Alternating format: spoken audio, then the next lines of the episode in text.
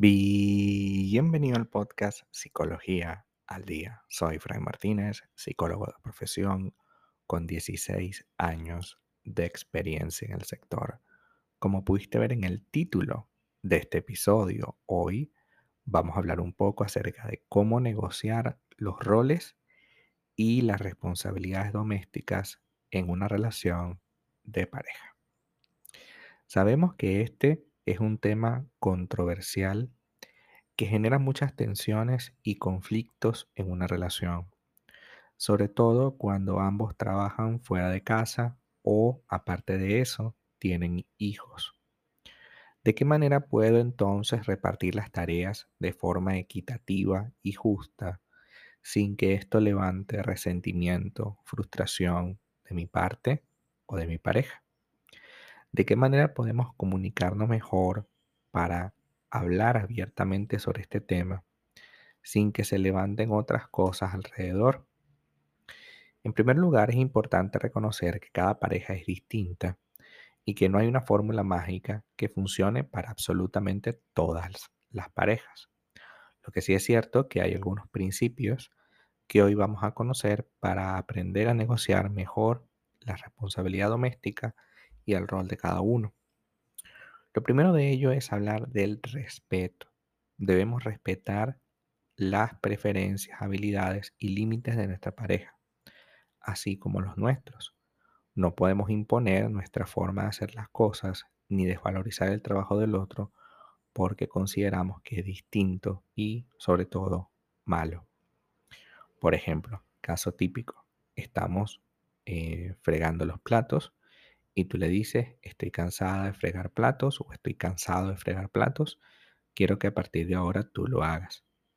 Pero en lugar de enseñarle cómo más o menos a ti te gusta, entonces nos paramos a su lado o al final de haberlo hecho y le decimos cosas como, así no se lava, tú no lo sabes hacer bien, eso no sirve, esto no vale la pena, yo no sé para qué te dije, ¿no?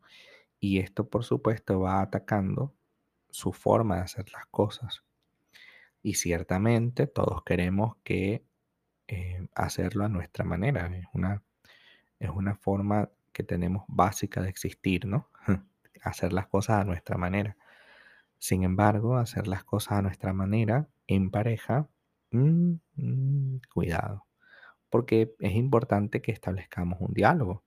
Debemos expresar nuestras necesidades, nuestros deseos, nuestras expectativas de forma muy clara y asertiva, sin reclamar, sin criticar, sin utilizar ese famoso siempre o nunca es que tú siempre dejas los platos sucios, es que tú siempre eh, eh, desordenas la, la casa, es que tú nunca puedes poner la ropa en cierto lugar. Ciertamente hay actitudes de limpieza que deberían venir con nosotros y no tenemos que estar lidiando con eso como pareja, de eso estamos de acuerdo. Sin embargo, ya estamos aquí, o sea, ya, ya estás con esa persona. Esa persona que no vino bien arreglada de casa. Esa persona que tiene malos hábitos. Esa persona que no es muy higiénica o que no es muy ordenada o ambas. Ya estamos con esa persona. Eh, pretender que me venga de fábrica así cuando evidentemente no me está viniendo así es un error. Debemos llegar a un acuerdo, un punto de acuerdo entre lo que queremos nosotros y lo que nuestra pareja puede darnos teniendo en cuenta que la realidad es compartida, no es mi realidad, no es la única manera, la forma como yo lo hago.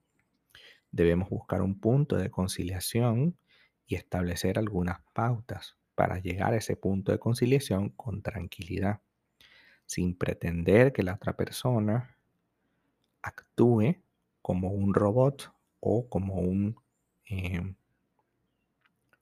como un soldado siguiendo nuestras órdenes sin rechistar, sin contradecirnos.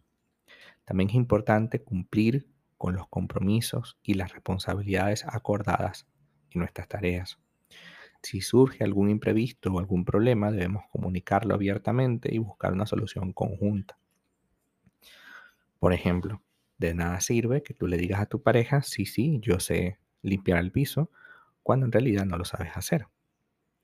Porque estarás improvisando y esa improvisación, pues tarde o temprano, te va a caer encima. Tenemos que reconocer y agradecer el esfuerzo que esta persona hizo por contribuir en la vida doméstica y reconocer también que nosotros tenemos un trabajo propio realmente exigente, porque la casa no es fácil, ¿vale? Sobre todo porque existen dos maneras de hacer las cosas. Y si se tiene hijos, puede haber tres, cuatro o cinco maneras de hacer las cosas. Entonces estos principios te pueden ayudar a negociar porque estamos hablando de reconocer, de hablar abiertamente, de tratar a la persona con respeto, de entender que debemos buscar una solución intermedia, de que de nada sirve que tú te conviertas en una especie de supervisor y que los demás tengan que obedecerte sí o sí. Es necesario que más allá de obedecerte, las personas entiendan lo que tú les estás diciendo y en función de ese entendimiento podamos construir una relación sana entre todos, entendiendo que mi forma de hacer las cosas es solo eso, mi forma. No se trata de la forma, no se trata de que esa es la única manera y que aprendiendo de las otras maneras de hacer algo, podemos llegar a un punto intermedio que nos beneficie a todos y que todos nos sintamos representados.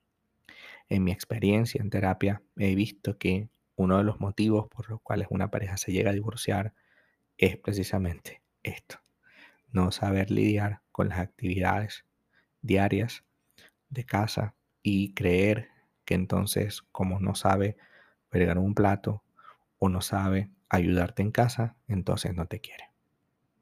Cuidado con eso. Hasta acá nuestro episodio del día de hoy. Muchísimas gracias por quedarte aquí hasta el final. Si deseas saber más sobre mi contenido, www.fraymartinez.com. Para consultas online, www.fraymartinez.com y también sígueme en mi Instagram, arroba fraymartinez20. Muchísimas gracias y hasta el próximo episodio.